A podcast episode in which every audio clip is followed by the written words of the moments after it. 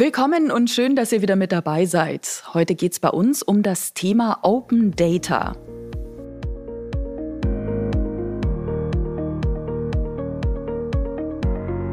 Rohrpost auf die Ohren, der Podcast mit dem CIO des Bundes. Mein Name ist Schleen Golmitzer und ich freue mich sehr, denn heute haben wir einen Gast bei uns, einer Stiftung, die wohl allen bekannt sein dürfte, die schon mal im Internet unterwegs waren. Franziska Heine. Sie ist nämlich stellvertretende geschäftsführende Vorständin von Wikimedia in Deutschland. Und selbstverständlich begrüße ich auch den CIO des Bundes, Dr. Markus Richter. Dann darf ich Sie herzlich willkommen heißen, Frau Heine. Und hallo, Herr Richter. Ja, hallo zusammen. Frau Heine, schön, dass das funktioniert. Ganz herzlichen Dank, dass wir zusammenkommen. Ja, vielen Dank für die Einladung. Schön hier zu sein. Frau Heine, äh, ich darf gleich mal mit dem großen Begriff Open Data reinstarten. Vielleicht können Sie uns in ein bis zwei kurzen Sätzen erklären, was ist eigentlich Open Data?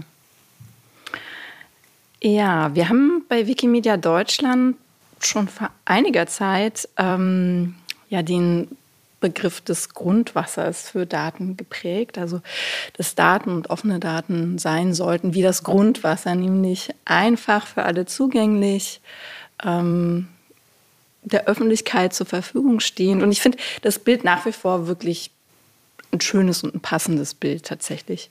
Ähm, denn aus unserer Sicht kann sowas wie Innovation, Kreativität, das hängt einfach ganz eng damit zusammen. Offene, freie Daten und tatsächlich auch dieses leichte verfügbar machen. Das steckt zumindest für mich und für uns hinter dem Begriff offene Daten. Wikimedia steht ja für die vielen Vorteile der Digitalisierung, natürlich allem voran äh, der freie Zugang zu Wissen und Bildung. Kann denn Digitalisierung die Welt wirklich besser machen und brauchen wir dazu Open Data? Da gibt es zu beiden Fragen von mir aus vollem Herzen ein Ja auf jeden Fall. Die Welt kann durch Digitalisierung und offene Daten besser werden. Das steckt ja an diesem Bild des Grundwassers auch drin. Ähm, es ist allerdings mir persönlich auch wichtig zu betonen, ähm, dass sowohl Digitalisierung als auch Open Data kein Selbstzweck sein kann. Ähm, das steht immer in einem Kontext, das hat immer mit Menschen zu tun, die zum einen die Daten produzieren, aber eben zum anderen die Daten auch nutzen. Ähm, und es gibt da diese Wechselwirkung vor allem auch in unseren Projekten, ähm, die Wikipedia, Wikidata, Wikimedia Commons, das ist immer Technologie, das ist Daten, aber eben ganz, ganz viel Community, Menschen, Aushandlungsprozesse. Und ähm, wenn das stattfinden kann, wenn es dafür eine Umgebung gibt, dann macht es auf jeden Fall die Welt ein ganzes Stück besser, ja.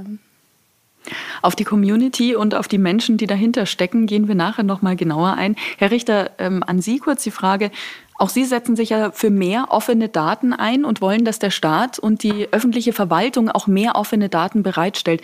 Wie genau geht es? Ja, aus meiner Sicht ist essentiell, dass wir offen die Daten zur Verfügung stellen, die in verschiedenen Bereichen des öffentlichen Sektors verarbeitet werden. Letztendlich geht es ja um viele Lebenslagen und Unternehmenslagen, äh, die da abgedeckt werden. Und Open Data ermöglicht es, durch Verknüpfung auch solcher Daten ganz neue Erkenntnisse zu gewinnen. Und wenn es dazu dann auch Applikationen gibt, vielleicht kombiniert auch mit künstlicher Intelligenz, dann lassen sich daraus nicht nur für einige vielleicht neue Geschäftsmodelle entwickeln, sondern vor allem eine Basis schaffen, auf der auch gute Entscheidungen getroffen werden können, auf der auch äh, Entscheidungen transparenter, nachvollziehbarer gestaltet werden können als Hilfsinstrument, um gut arbeiten zu können. Das ist jetzt recht allgemein ausgedrückt. Haben Sie eventuell ein konkretes Beispiel? Absolut. Also es gibt äh, Beispiele, wenn ich eins nennen kann, äh, was ich wirklich sehr plastisch finde. Äh, das Statistische Bundesamt, das hat so einen Unfallatlas rausgebracht. Mhm. Und äh, die haben im Grunde genommen aus ihren Daten, aus ihren Statistikdaten herausgezogen, wo finden denn welche Unfälle statt. Und haben das kombiniert mit Georeferenzierung und Geomaterial vom Bundesamt für Geodäsie und Kartografie. Und das ermöglicht es im Grunde genommen jeder Kommune oder jeder Stelle, die in dem Kontext unterwegs ist, zu sehen, wo sind denn besonders unfallträchtige Orte. Und da lässt sich dann natürlich dann gut agieren und sagen, komm, da müssen wir irgendwas tun, da müssen wir was verändern. Und, oder es gibt auch andere Beispiele, äh, wenn ich äh, zum Beispiel gehandicapte Menschen sehe, die im Rollstuhl sitzen, äh, die erfahren wollen, wo sind denn gut ausgebaute Wege, die ich benutzen kann, dann gibt es dafür auch Applikationen, Apps, die man runterladen kann, die genau auf solche Daten angewiesen sind, die eben öffentlich verfügbar sind. Und allein an diesen beiden Beispielen sieht man schon, wie viel wir auch die Welt oder auch unser Leben erleichtern können äh, und besser machen können, indem wir noch umfangreicher, als wir die ersten Versuche bisher getätigt haben, wirklich auf Open Data zu setzen. Wenn man jetzt so äh, den Begriff offene Daten hört, dann schrillen natürlich auch gleichzeitig immer so ein bisschen die Datenschutz-Alarmglocken. Weil bei Datenschutz geht es doch eigentlich auch darum, möglichst sparsam mit Daten umzugehen. Wie geht das zusammen? Absolut. Also beides geht Hand in Hand. Äh, bei Open Data geht es nicht um personenbezogene Daten im Sinne von, dass ich jetzt Rückschluss auf, eine, auf ein Individuum treffen kann.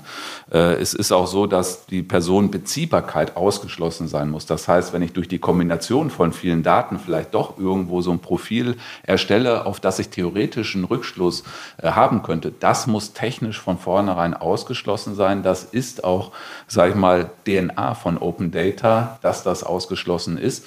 Ähm, und nach meinem Dafürhalten äh, ist äh, das essentiell, weil nur so äh, können wir auf rechtlicher Basis valide mit Open Data auch im Public Sector umgehen. Und das schließt sich also nicht aus. Im Gegenteil, es trägt in der Tat dazu bei, dass wir Daten, die einmal erhoben worden sind und in dieser Form zugänglich gemacht werden, nicht ein zweites Mal erhoben werden müssen. Also sonst, äh, ne, wir kennen das ja auch aus Forschung, wo dann umfangreich neue Daten, ergänzende Daten, das ist alles in Ordnung. Aber die gleichen Daten, wenn sie schon verfügbar sind, ist natürlich schön, wenn dann viele darauf zugreifen können, ob das jetzt in Wirtschaft, Wissenschaft, Forschung ist, äh, ähm, ist aus meiner Sicht ein wichtiges Element. Dazu ist ja jetzt dieses Jahr im Sommer 21 äh, das zweite Open Data Gesetz in Kraft getreten. Was genau ändert das Gesetz und was habe ich als Bürgerin davon? Naja, das Gesetz ist ein weiterer Schritt in Richtung, wir setzen voll auf Open Data. Ähm, es ist ein wichtiger Schritt in die Richtung, wenn es darum geht, auch Open by Default äh, als Grundprinzip in der Bundesverwaltung äh, zu verankern. Also demzufolge ähm, wir eben sicherstellen müssen, dass quasi per se grundsätzlich alle Daten veröffentlicht werden sollen. Es sind eine Reihe von Ausnahmebeständen, Ausnahmetatbeständen, die es in der Vergangenheit gegeben hat, gestrichen worden. Ich finde es auch gut, dass äh, zum Beispiel Forschungsdaten äh, jetzt mit erfasst sind, dass die mittelbare Bundesverwaltung mit runterfällt. Da sind ja viele Behörden, äh, dabei, die wirklich auch über viele Daten äh, verfügen, die sich durchaus auch für Open Data eignen. Und ähm, ja, und äh, dann ist es auch wichtig, dass wir klare Standards äh, definieren. Ähm, was verstehen wir unter Open Data und welchen Dateiformaten sozusagen müssen diese Daten zur Verfügung stehen, dass sie nämlich dann auch maschinenlesbar äh, sind und weiterverarbeitet werden können. Ähm, denn eins ist klar, äh, wir sitzen auf einem Schatz, den wir aktuell nicht hinreichend zugänglich machen und auch selber in der Verwaltung nicht hinreichend nutzen. Und da müssen wir so ein Stück weit operationalisieren. Deswegen finde ich es auch richtig, dass wir beim Bundesverwaltungsamt ein Kompetenzzentrum Open Data haben, das durch dieses Gesetz äh, auch gestärkt wird, dass eben Behörden, die sich auf den Weg machen müssen, weil sie äh, dazu auch äh, gesetzlich jetzt noch mal stärker verpflichtet sind, ähm, ja, Informationen, Hilfe zu bekommen, ähm, Guidelines zu erhalten, wie bereite ich solche Daten auf, was muss ich beachten. Und was ich auch sehr wichtig finde, ist, dass die Behörden ähm, ja, aufgefordert sind, Open Data Beauftragte einzurichten. Das hört sich jetzt erstmal so ein bisschen funktional an, aber es ist äh, nach meinem Dafürhalten wichtig, dass das Thema Open Data wirklich auf Arbeitsebene in allen Behörden ankommt, damit es mit äh, ja, Leben gefüllt wird. Denn wir kennen es oft aus äh, dem Getriebe sozusagen, wo Menschen in der Verwaltung arbeiten, die oft sehr viel auf dem Tisch haben, oft nicht den Kopf frei haben, um sich äh, spezifisch um diese Dinge zu kümmern. Und das gewinnt dann auch durch das Gesetz äh, Struktur. Wie der Datenschutzbeauftragte im Unternehmen ist das der Open Data Beauftragte. Absolut.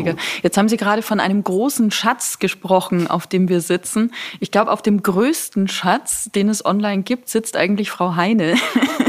Wikipedia ist ja das größte Online-Lexikon der Welt.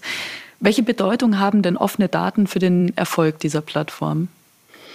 Die sind ganz, ganz zentral. In der Wikipedia werden ja Artikel geschrieben und das, was da steht, muss immer belegbar sein.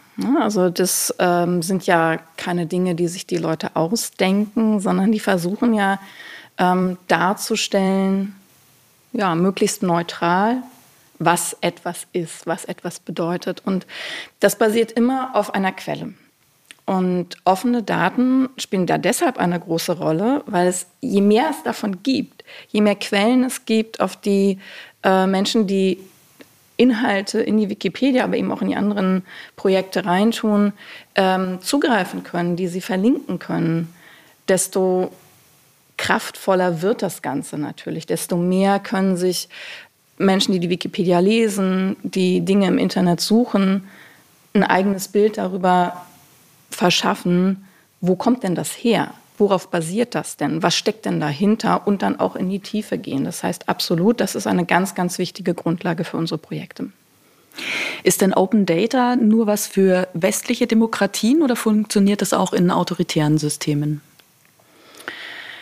Also man muss ja, wenn man unsere Projekte anguckt, sagen, das sind globale Projekte. Die gibt es auf der ganzen Welt.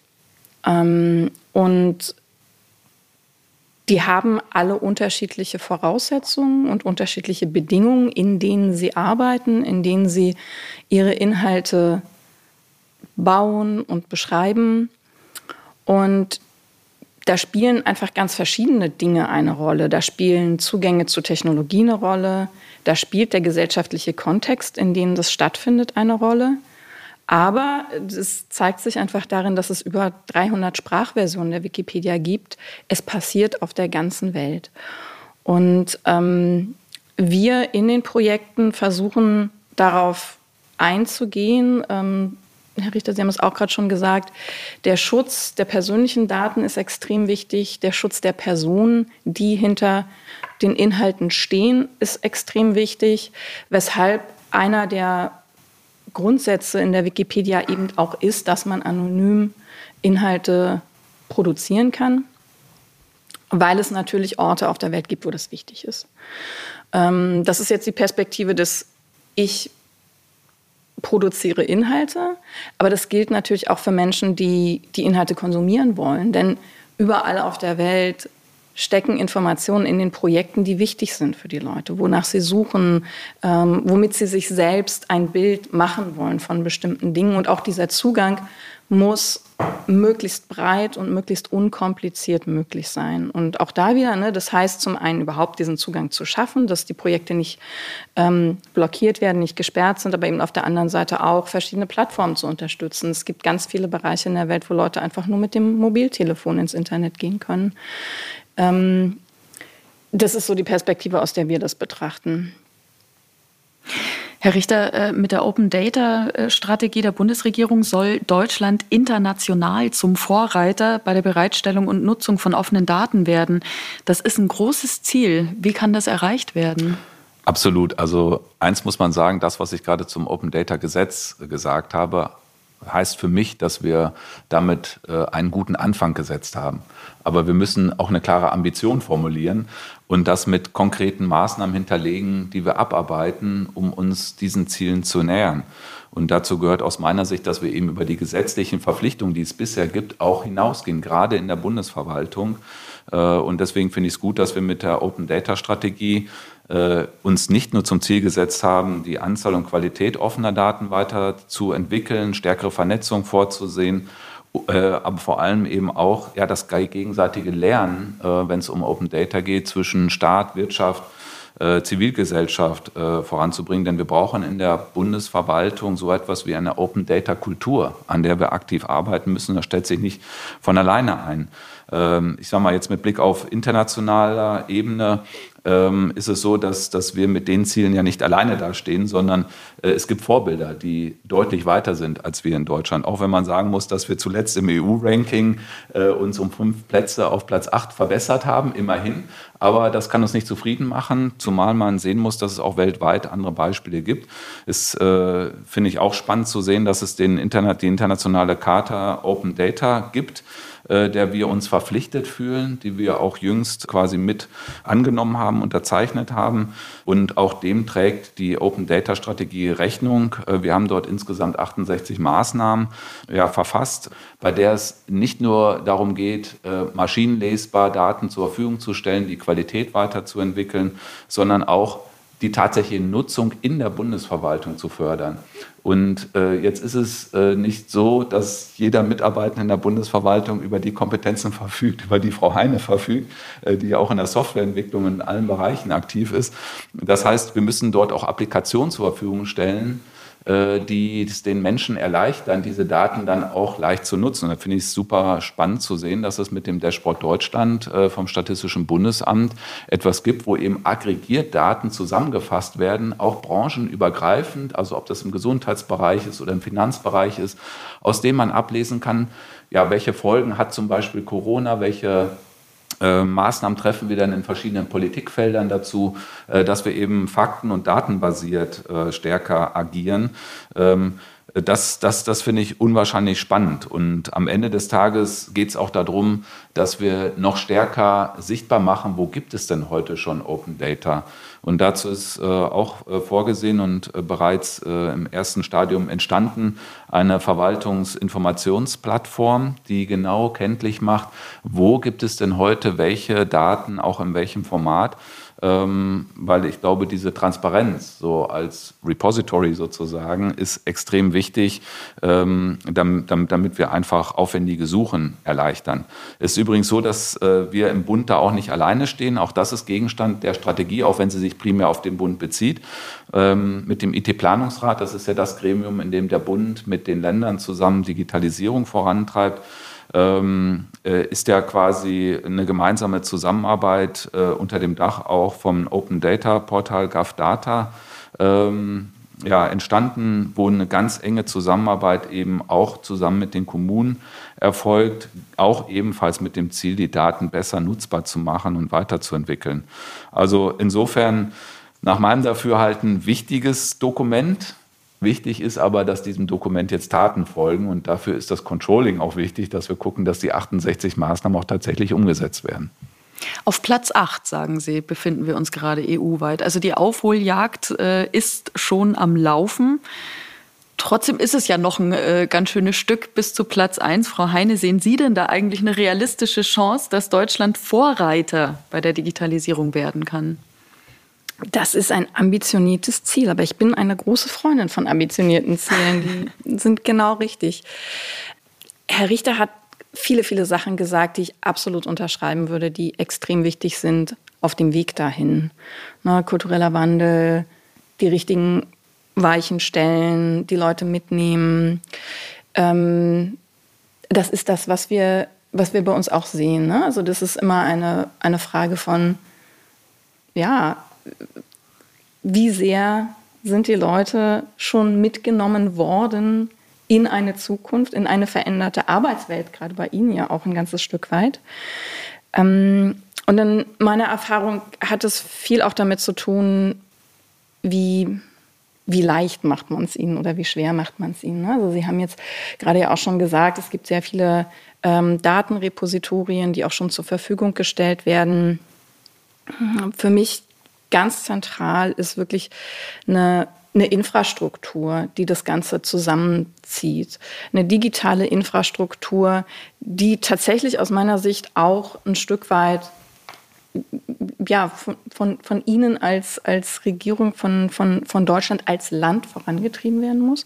Und ich weiß, dass es da auch äh, nicht nur viele unterschiedliche Positionen gibt, sondern tatsächlich auch einiges schon passiert ist. Aber das ist für mich ganz zentral, weil darauf basiert sozusagen das Zusammenziehen dieser verschiedenen Datenquellen ja, das ist ganz richtig, das haben Sie auch schon gesagt, es muss einen einheitlichen Standard geben. Das muss auf jeden Fall ein, ein offener, interoperabler Standard sein, damit man dann nämlich verschiedene Datenquellen auch miteinander ver, ver, verschalten und verknüpfen kann.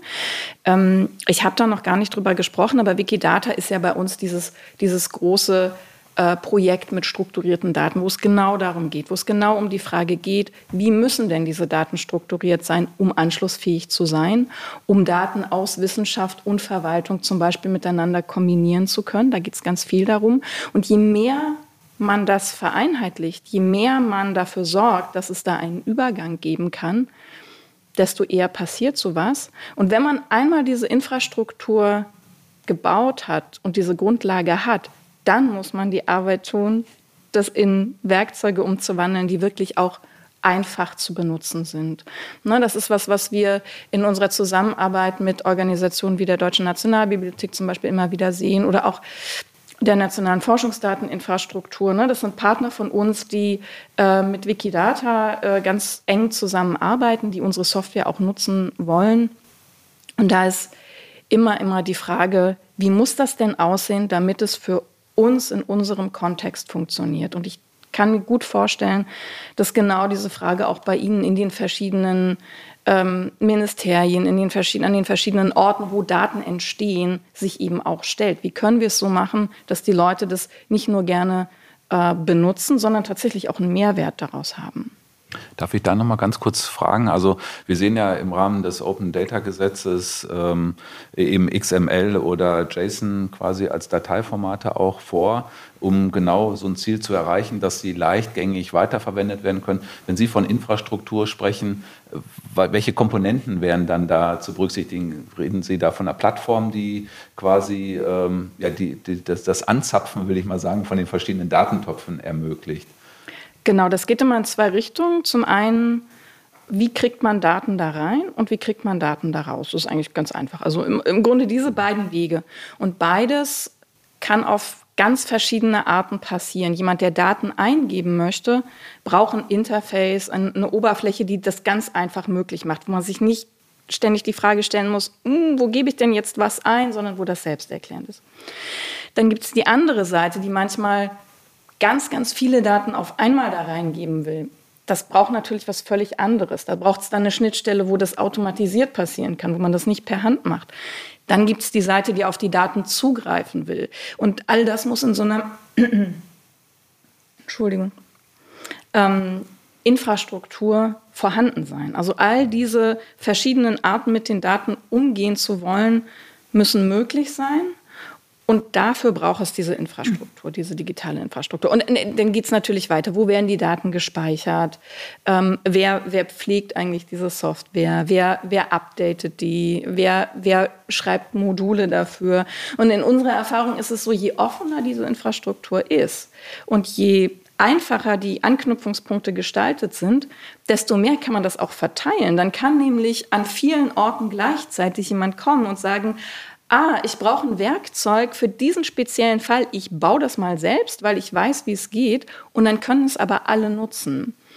Und ähm, ich benutze das mal als so ein Segway in diese Frage von, wo kommt denn so eine Plattform her?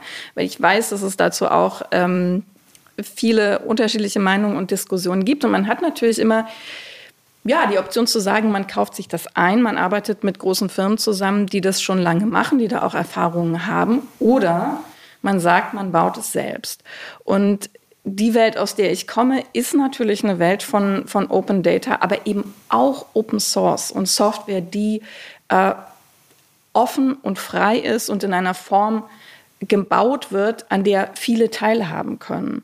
Und das wäre natürlich ganz klar von uns auch ähm, die Richtung, in die das gehen sollte. Weil dann kann man nämlich sich auch nicht nur der, der Partner innerhalb der Regierung und der, der Kommunen ähm, bedienen ist jetzt ein blödes Wort, aber mit ihnen zusammenarbeiten, sondern eben auch mit der CW-Gesellschaft. Wir haben ja in Deutschland ganz viel Expertise, ganz viele Organisationen, die wirklich auch im, also sowohl im Softwarebereich, aber eben auch im Open Data Bereich arbeiten. Und es würde mich zum Beispiel total interessieren, wie, wie ist da denn so der Gedanke einer, einer Partnerschaft? Und ähm, wenn ich mich jetzt zurückerinnere, die letzten Jahre gab es ja zum Beispiel viele große Hackathons. Ähm, Update Deutschland, Wir gegen Virus, da war ja immer eine wahnsinnige Beteiligung, auch aus der Zivilgesellschaft. Und wenn man den Mut hat, und es braucht, das gebe ich zu, es braucht einen gewissen Mut zu sagen, äh, wir bauen da ein Open-Source-System, auf dem unser Staat sozusagen aufbaut, ähm, dann gibt es bin ich nicht nur sicher, sondern zeigen solche Beispiele in der Zivilgesellschaft sehr viele Leute, die da sofort dabei wären. Wie schaut's aus, Herr Richter? Kann man den Hackathon starten, eventuell, bei dem die Bundesregierung neu aufgesetzt wird, digital? Ja, also ich meine, da gibt es ja wirklich gute Beispiele äh, aus der Bundesregierung. Äh, mein Besorgnis ist immer ein Stück weit, wie nachhaltig ist das, was da entsteht. Da ist eine hohe Bereitschaft und hat auch eine tolle Signalwirkung, in, also auch international. Aber das, was wir schaffen müssen, ist wirklich eine Nachhaltigkeit da reinzubekommen. Und da bin ich in der Tat beim Thema Infrastruktur. Ähm, das greife ich gerne auf, äh, können wir uns gerne im Nachgang auch nochmal zu austauschen. Ähm, aber es ist auch eine Frage, eben ein Ökosystem zu schaffen, in dem Bedarf und Nachfrage leicht zusammenkommen kann. Also ein offenes System zu schaffen, im Sinne eines Marktplatzes, sage ich mal, äh, auf, auf, auf den man niedrigschwellig zugreifen kann. Und da gibt es verschiedene Instrumente, die wir aktuell angehen. Dazu gehört auch zum Beispiel der GovTech Campus, äh, den wir mit Bundesländern zusammen etablieren, um die Zusammenarbeit mit Startups zu erleichtern auch da stellt sich die Frage, auf welchen technischen Standards tun wir das eigentlich? Und insofern äh, sind das, ist das eine ganz zentrale Frage, die für die neue Regierung mit Sicherheit ein Schwerpunkt sein muss. Kann ich ganz kurz. Bitte gerne. Bitte nicht falsch verstehen. Mir ging es nicht darum zu sagen, wir brauchen mehr Hackathons. Das ist natürlich total richtig, Herr Richter. Ähm, es geht um Nachhaltigkeit. Es geht darum, wenn man ein System aufbaut, dass dieses System auch langfristig läuft und nicht nur läuft, sondern eben sich auch mit der Zeit mitentwickeln kann. Und die Wikipedia gibt es jetzt seit 20 Jahren. Also ich denke, wir haben auf jeden Fall eine gewisse Erfahrung mit Langfristigkeit. Und es gibt ja inzwischen Projekte Linux KDE, die gibt es seit Jahrzehnten und die laufen sehr, sehr erfolgreich und sind ja inzwischen wirklich auch die Grundlage für ganz viele auch kommerzielle Produkte. Ähm, absolut Nachhaltigkeit, aber gerade das sehe ich in Open Source Optionen tatsächlich gegeben. Frau Heine, ich möchte kurz ein bisschen einen Ausflug in Richtung Thema Führungskultur wagen. Wie organisiert man denn einen Verein, der vor allem durch die Beiträge von Ehrenamtlichen getragen wird? Sie haben es eingangs schon erwähnt. Ja, also der Verein ist ja die eine Seite dieser Wikimedia-Bewegung, in der Wikipedia und Commons und Wikidata stattfinden. Das heißt, wir sind sowohl unseren Mitgliedern als auch der Community und den Communities verpflichtet. Und das heißt, Führung besteht ganz viel darin, auch diese Werte, die es dort gibt, in der Organisation zu leben. Da geht es ganz viel um Transparenz, da geht es um eben wie auch die Plattform kollaborative Zusammenarbeit. Ähm, da geht es darum, die richtigen Leute an der richtigen Stelle zu haben. Wir haben ein sehr breite, breites Themenspektrum. Bei mir liegt jetzt die Softwareentwicklung, aber wir haben eben auch Themen im Bereich Bildung, Wissenschaft, Kultur, ähm, mit der Community zusammenzuarbeiten. Und jedes Thema braucht Leute, die da Expertise mitbringen. Und die Expertise, die muss dann eben sich auch entfalten können. Das heißt, es braucht auch einen gewisse, gewissen Freiraum, ähm, in denen wir alle agieren können. Ähm, und äh, gerade wenn man Software baut, die für die ganze Welt funktionieren soll, dann braucht es natürlich auch eine gewisse Diversität in den Leuten, die diese Software bauen, weil wer es baut, spiegelt sich immer auch im Produkt wieder. Und ähm, all das sind auf jeden Fall große, große Pfeiler in, in ähm, der Art, wie Führung gelebt wird bei uns. Ja, viel Kollaboration, viel Miteinander, sehr offen, ähm, viel im Austausch. Herr Richter, wie äh, ist das denn bei Ihnen mit der Führungskultur? Was ist Ihnen denn da wichtig? Kann es jemals flache Hierarchien, sagen wir mal, in einem Bundesministerium geben? Absolut. Äh, nach meinem Dafürhalten ist das essentiell erforderlich, äh, weil wir in, ja, ich sag mal, heute einfach eine andere Zeitrechnung haben. In früheren Zeiten äh, gab es eben Vorgänge, die ich in einem Kästchen sozusagen, in einem Referat oder in einem Team Ende zu Ende bearbeiten konnte. Da brauchte ich niemanden beteiligen. Ich musste auch, hatte meine eigene Sprache. Im Zweifel waren das dann alles Juristinnen und Juristen und das hat funktioniert. Heute sehen wir eine große Diversität in den Aufgaben, viele Schnittstellen, sind viele neue Rollen geschaffen worden, auch in Ministerien, ob das Datenschutz ist, ob das Einkauf ist oder viele, viele Bereiche. Ähm, aber eben auch die Frage, wie binde ich Technik ein, wie binde ich IT ein und wie nehme ich zum Beispiel so ein Thema auf. Denn wenn wir über Open Data reden, dann ist das ja kein Nischenthema für ein IT-Referat in einem Ministerium, sondern es ist an allererster Stelle ein Thema für die Fachreferate. Dort sind die Fachlichkeit, meine Frau Heine hat das ja gerade gesagt, diese Fachlichkeit muss sich auch entfalten können. Und das funktioniert nur, wenn das dort auch als ureigene Aufgabe begriffen wird. Das heißt, ich habe heute viel mehr Schnittstellen. Es gibt nicht mehr diese Käste mit Ende zu Ende, sondern wenn ich einen Prozess Ende zu Ende wirklich in der Verantwortung auch wahrnehmen möchte, dann muss ich interdisziplinäre Teams machen. Ich muss auch dafür sorgen, dass Entscheidungskompetenz dahin kommt, wo sie hingehört, nämlich genau in diese Teams, die fachlich äh, getragen sind und im Zweifel besser entscheiden können, als ich das zum Beispiel kann. Und insofern finde ich es völlig legitim, dass wir dort äh, flache Hierarchien haben. Das heißt nicht, dass es auf alle Zeit keine Hierarchien mehr gibt, weil ich glaube schon, dass es auch notwendig ist, ähm, Kommunikation zu steuern. Am Ende des Tages sind wir Exekutive. Es gibt eine Ministerin, einen Minister, der verantwortlich gemacht wird und da muss äh, auch die Möglichkeit da sein, transparent zu haben. Aber das heißt nicht Befehl und Gehorsam, äh, sondern das heißt vor allem mit offenen Augen auf Augenhöhe miteinander kommunizieren. Und je mehr Entscheidungskompetenz wir in diese Fachteams, die nach meinem Dafürhalten auch agil arbeiten sollten, äh, legen, äh, umso schneller werden wir auch ähm, und können Dinge parallelisieren, die sonst in der Abstimmung über die Hierarchieebene einfach viel zu lange dauern. Und ich finde es gut, dass zum Beispiel die Digitalakademie, die wir gerade gegründet haben, die jetzt weiter wachsen muss, genau dieses Thema auch aufgreift dort bisher noch sehr stark ähm, virtuell Angebote unterbreitet, die aber wirklich sehr leichtgängig und äh, einen guten Zugang schaffen. Ähm, ich glaube, es bedarf aber auch des Haptischen sozusagen. Das äh, muss ich dann auch einmal wirklich erprobt haben, selber, selber erlebt haben. Was heißt denn Scrum und wie gehe ich damit um? Ähm, und deswegen finde ich es richtig, dass wir gerade jetzt auch einen Ort dafür einrichten, in dem man das erleben kann. Frau Heine, äh, wir haben eine Bundestagswahl hinter uns. In Deutschland bildet sich jetzt eine neue Regierung. Was möchten Sie denn der neuen Regierung mitgeben beim Thema Digitalisierung?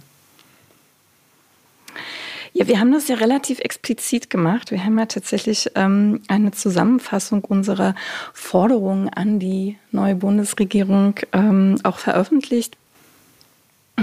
Das hat grob gesagt vier Elemente. Ähm, ganz vorne steht öffentliches Geld, öffentliches Gut. Mit anderen Worten, das, was mit öffentlichen Geldern finanziert wird, soll auch allen zur Verfügung stehen. Und zwar für immer sozusagen, nicht nur für einen kurzen Zeitraum. Alle sollen darauf zugreifen können. Ähm, der zweite Punkt ist Zugang zu Daten.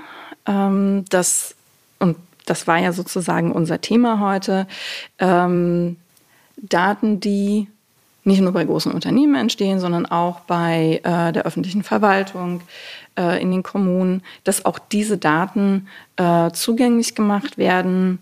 Ähm, klar für die, für die Öffentlichkeit, aber eben auch für Forschung, für Entwicklung. Äh, das hatte ich vorhin ja schon erwähnt, was da eigentlich für Potenzial drinstecken kann. Dann der dritte Punkt ist ähm, Plattformregulierung, Freiheitsrechte im Digitalen. Ähm, ja, die großen Firmen, äh, Google, Facebook, ich muss sie nicht alle nennen, ähm, da sagen wir ganz klar, da muss mehr passieren. Das kann nicht so weitergehen, wie das im Moment läuft. Und ähm, zu guter Letzt, äh, das ist ein bisschen komplexeres Thema, aber Sonderregeln für gewisses geistiges Eigentum und Freiheitsrechte dort. Haben Sie da ein Beispiel? Ähm, na, ganz konkret äh, geht es darum, Wissen zu teilen. Ne? Also wenn, ähm, wenn es bestimmte Daten gibt, die eigentlich nicht frei sind, wo man für die Nutzung bezahlen muss, sollte es für bestimmte Organisationen, die dafür einen guten Grund haben, möglich sein, diese Daten trotzdem zu nutzen äh, und kostenlos äh, zur Verfügung gestellt zu bekommen tatsächlich. Herr Richter macht sich Notizen. Sie sehen es. Ja, äh, sehr, sehr haptisch analog. Herr Richter, äh, dann darf ich Ihnen vielleicht auch die Frage stellen, haben Sie denn einen Wunsch an eine neue Regierung? Ja, ich hoffe, dass wir jetzt noch eine halbe Stunde haben, weil äh, da sind noch ein paar mehr Wünsche. Nein, aus meiner Sicht nehmen wir drei Punkte. Das eine ist in der Tat digitale Souveränität äh, Wirklichkeit werden lassen und daran weiter arbeiten. Darunter verstehe ich eben nicht nur äh, Souveränität jetzt für staatliche Institutionen, sondern vor allem auch für die Menschen in diesem Land. Und da kommen eine ganze Reihe von Maßnahmen drunter. Das ist das Thema Plattformen, das ist das Thema Verwaltungscloud-Strategie. Da haben wir jetzt, würde ich mal sagen, ein, zwei Jahre noch Zeitfenster vor uns, in denen wir agieren können, um Login-Effekte abzubauen. Das gleiche betrifft auch das Thema digitale Identitäten. Also das ist ein wichtiges äh, Themenfeld. Das andere ist äh, natürlich auch das Skill-Thema. Ich glaube, wir müssen noch stärker gucken, dass wir Know-how in der Verwaltung weiter aufbauen eine interne Beratung kann dafür ein gutes Instrument sein, ähm, damit man sich auch ein bisschen frei schwimmt von externer Beratung ähm, und gleichzeitig äh, aber auch das Skill-Thema angeht. Ähm, und äh, ja, das, das, das sind äh, die Bereiche. Ich fände es gut, wenn es ein Digitalisierungsbeschleunigungsgesetz gäbe, denn eins ist klar, Digitalisierung in der Verwaltung spart nicht an erster Stelle Geld. Äh, das mag in der Wirtschaft anders sein, wo man auf Effizienzen aus ist, also vor allem finanzieller Art. Ja, es werden Prozesse beschleunigt, transparenter und auch data-driven, wie man so schön sagt. Aber äh, es wird Geld kosten. Das heißt, wir müssen auch Geld in die Hand nehmen und wir müssen Ressourcen in die Hand nehmen, um das Wirklichkeit werden zu lassen. Und äh, dann bin ich sehr zuversichtlich, dass äh, die gesteckten Ziele und hoffentlich noch ein paar Ziele mehr äh, auch wirklich erreicht werden können. Denn da ist jetzt viel Gemeinsames auch im Föderalismus entstanden und auf europäischer Ebene, was wir jetzt nutzen müssen. Vielen herzlichen Dank Ihnen beiden. Kann ich vielleicht noch Frau eine Sache ja, hinzufügen? Ähm, es ist nämlich äh, ein Punkt unserer Forderung, der mir persönlich auch sehr wichtig ist, den ich jetzt gar nicht genannt habe. Ähm, der geht auch mit in den Bereich Freiheitsrechte mit rein. Da geht es vor allem auch um Fragen von, was wir jetzt gerade hatten während der Pandemie, Impfstoffentwicklung. Die Technologie, die dahinter steckt, das Wissen, die Daten dazu, das muss frei zugänglich sein. Es muss möglich sein, ähm, auch an solchen Stellen Patente auszuhebeln und zu sagen, wir stellen das zur Verfügung, damit andere eben in diesem Open-Source-Gedanken das Ganze dann auch für sich selbst nutzen können. Ähm, das ist mir tatsächlich auch wichtig, das nochmal hinzuzufügen. Vielen Dank, Frau Heine. Vielen Dank, Herr Richter. Frau Heine, jetzt ähm, haben wir eine Rubrik bei uns im Podcast, äh, die nennt sich Geräusch des Monats. Da geht es um einen Gegenstand, der immer mehr aus unseren Büros verschwindet im Zuge der Digitalisierung. Und ich würde Ihnen beiden, Herr Richter weiß auch noch nicht Bescheid, um was es sich handelt, ich würde Ihnen dieses Geräusch ganz gerne kurz mal vorspielen und Sie dürfen dann gemeinsam raten, vielleicht können Sie sich ja auch gegenseitig helfen, welches Geräusch das sein könnte, was, was äh, für ein Geräusch das wohl ist. Achtung. Sie dürfen gerne den Anfang machen, Frau Heine. Haben Sie, haben Sie es gut hören können? Sonst spiele ich noch mal kurz. Ein Tacker, also so zum mhm. Tackern. Zum Papier, Papierblätter zusammentackern. Ja. Mhm. Ich spiele es noch mal vor. Herr Richter? Ich würde auch sagen, es ist etwas Mechanisches, äh, wo irgendwie Kraftanstrengung dazugehört. Entweder ein Locher oder äh, tatsächlich ein Tacker ähm, etwas in die Richtung, wo Papier mitverarbeitet wird, was aber braucht ein Tacker tatsächlich so viel Kraftanstrengung? Muss man sich manchmal doch, mit doch, dem ganzen es, Körper äh, drauflehnen? Es gibt hier sogar noch im Haus sehr große Tacker, die also ganze Stapel durchtackern. Da muss man schon ordentlich äh, zulangen. In der Tat, ja, würde ich auch sagen. Ist das ein Gegenstand, der bei Ihnen langsam aber sicher verschwindet, Frau Heine? Wir haben tatsächlich nicht so viel mit Papier zu tun. Ab und an muss mal was ausgedruckt werden, aber es ist wirklich sehr, sehr selten. Und dann auch eher so ein Blatt nicht mehr so Stapel zum Tackern tatsächlich. Ich habe lange keinen Tacker in der Hand gehabt. Also wir sind mal sehr gespannt. Am Ende der Sendung wird das Geräusch aufgelöst und dann schauen wir mal, was dabei rauskommt. Und dann gibt es auch noch ein bisschen Hintergrundwissen zu diesem Gegenstand. Dann herzlichen Dank Ihnen beiden, Herr Richter und Frau Heine. So, und wir machen jetzt weiter mit den aktuellen Kurzmeldungen.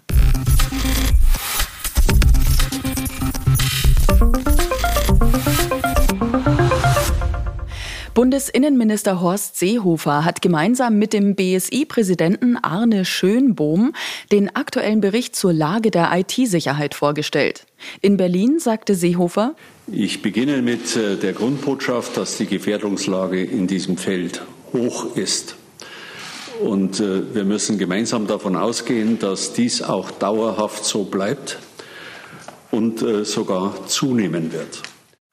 Der Bericht bewertet die derzeitige Cyberbedrohungslage als angespannt bis kritisch. Cyberangriffe haben weiter zugenommen. So wurden allein im letzten Jahr 144 Millionen neue Schadprogrammvarianten festgestellt. Ein Zuwachs von 22 Prozent im Vergleich zum Vorjahr. Ebenfalls zugenommen haben cyberkriminelle Erpressungsmethoden und Angriffe auf die Stromversorgung und das Gesundheitswesen. Die digitale Verwaltung kommt bislang leider noch nicht in der Breite der Bevölkerung an. Das ist die zentrale Erkenntnis aus dem E-Government Monitor 2021. Denn während die Deutschen im Privat- und Berufsleben immer intensiver digital unterwegs sind, erlebt die digitale Verwaltung einen Rückgang bei der Nutzung und die Zufriedenheit sinkt. Es gibt aber auch Lichtblicke, denn immer mehr Bürger zeigen sich grundsätzlich offen für digitale Interaktion mit den Behörden und für neue Technologien, wie zum Beispiel den Personalausweis auf dem Smartphone. Erstmals wurde nun auch die Nutzung in den einzelnen Bundesländern verglichen. Hamburg ist hier Vorreiter. Dort nutzen fast zwei Drittel der Befragten digitale Verwaltungsangebote. Einen Link zur E-Government Monitor 2021 Studie findet ihr in den Show Notes und da werden auch die einzelnen Bundesländerzahlen nochmal aufgeschlüsselt. Um die Zufriedenheit mit der digitalen Verwaltung zu erhöhen, wurde vor einem Jahr der OZG Service Standard eingeführt. Er ist eine Handreichung und soll sicherstellen, dass die digitale Verwaltung auch wirklich nutzerfreundlich wird. Jetzt können alle, die beim OZG mitarbeiten, dem Bundesinnenministerium direkt Feedback geben. Wenn ihr also auch bei Digitalisierungsprojekten mitarbeitet, freuen wir uns über eure Meinung. Wie findet ihr den Service-Standard? Nutzt ihr ihn schon? Wo könnte er vielleicht noch besser sein? Die Teilnahme ist anonym und dauert nur fünf bis zehn Minuten. Den Teilnahmelink findet ihr in den Show Notes.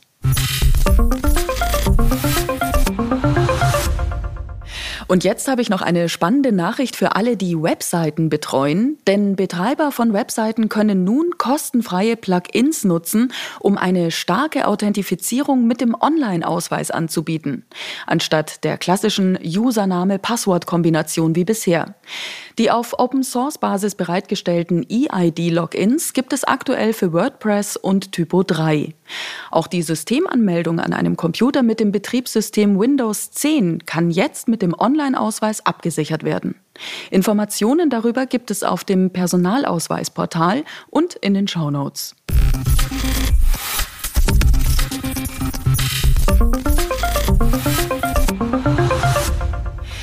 Jetzt möchten wir euch wieder eine Leistung aus dem Kosmos des Online-Zugangsgesetzes vorstellen. Seit Anfang November ist die Krisenvorsorgeliste Elefant des Auswärtigen Amts online. Elefant steht für elektronische Erfassung von Deutschen im Ausland und schreibt sich anders als das Tier mit einem D am Ende. Damit können sich deutsche Staatsangehörige, die ins Ausland reisen oder im Ausland leben, jetzt mit wenigen Klicks für die Krisenvorsorgeliste registrieren und im Notfall von der Botschaft oder dem Generalkonsulat erreicht werden. Die Anfangszeit der Corona-Pandemie hat gezeigt, wie schnell man auf Auslandsreisen von Krisensituationen überrascht werden kann und wie wichtig im Ernstfall die Kommunikation zwischen den Betroffenen und den deutschen Auslandsvertretungen ist. Mit Elefant und dem OZG geht das jetzt einfacher und digital.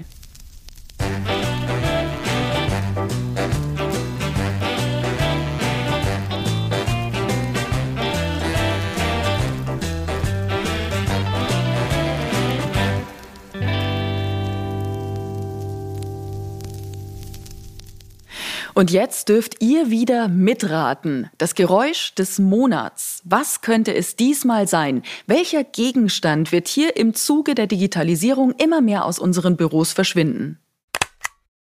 Ich spiele es euch nochmal kurz vor. Vielleicht habt ihr diesen Gegenstand schon erraten. Das Geräusch des Monats ist diesmal der Tacker.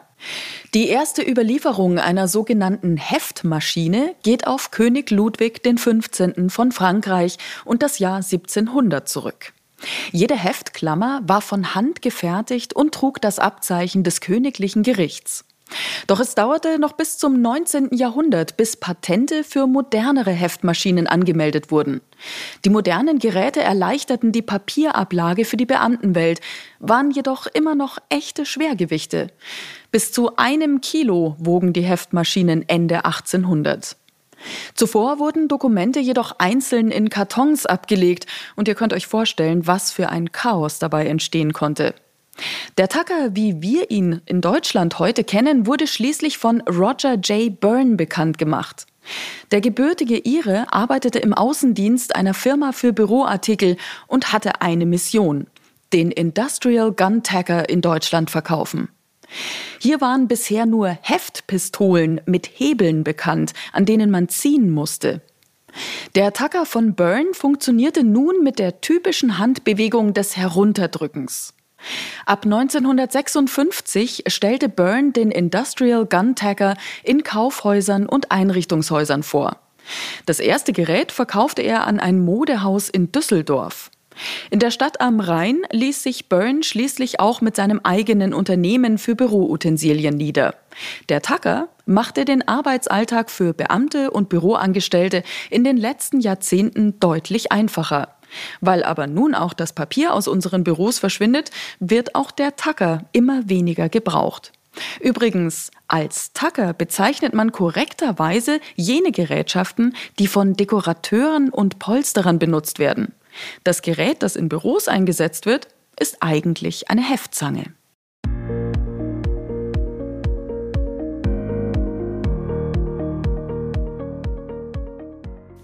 Das war's mit unserer Rohrpost auf die Ohren Folge zu Open Data. Schön, dass ihr dabei wart. Und wenn ihr auch die kommenden Folgen nicht verpassen wollt, dann abonniert uns bitte überall, wo es Podcasts gibt. Ich freue mich übrigens auch sehr über euer Feedback auf meinen Social Media Kanälen oder einfach per E-Mail an hallo at schliengolmitzer.de. Bis dann zum nächsten Mal.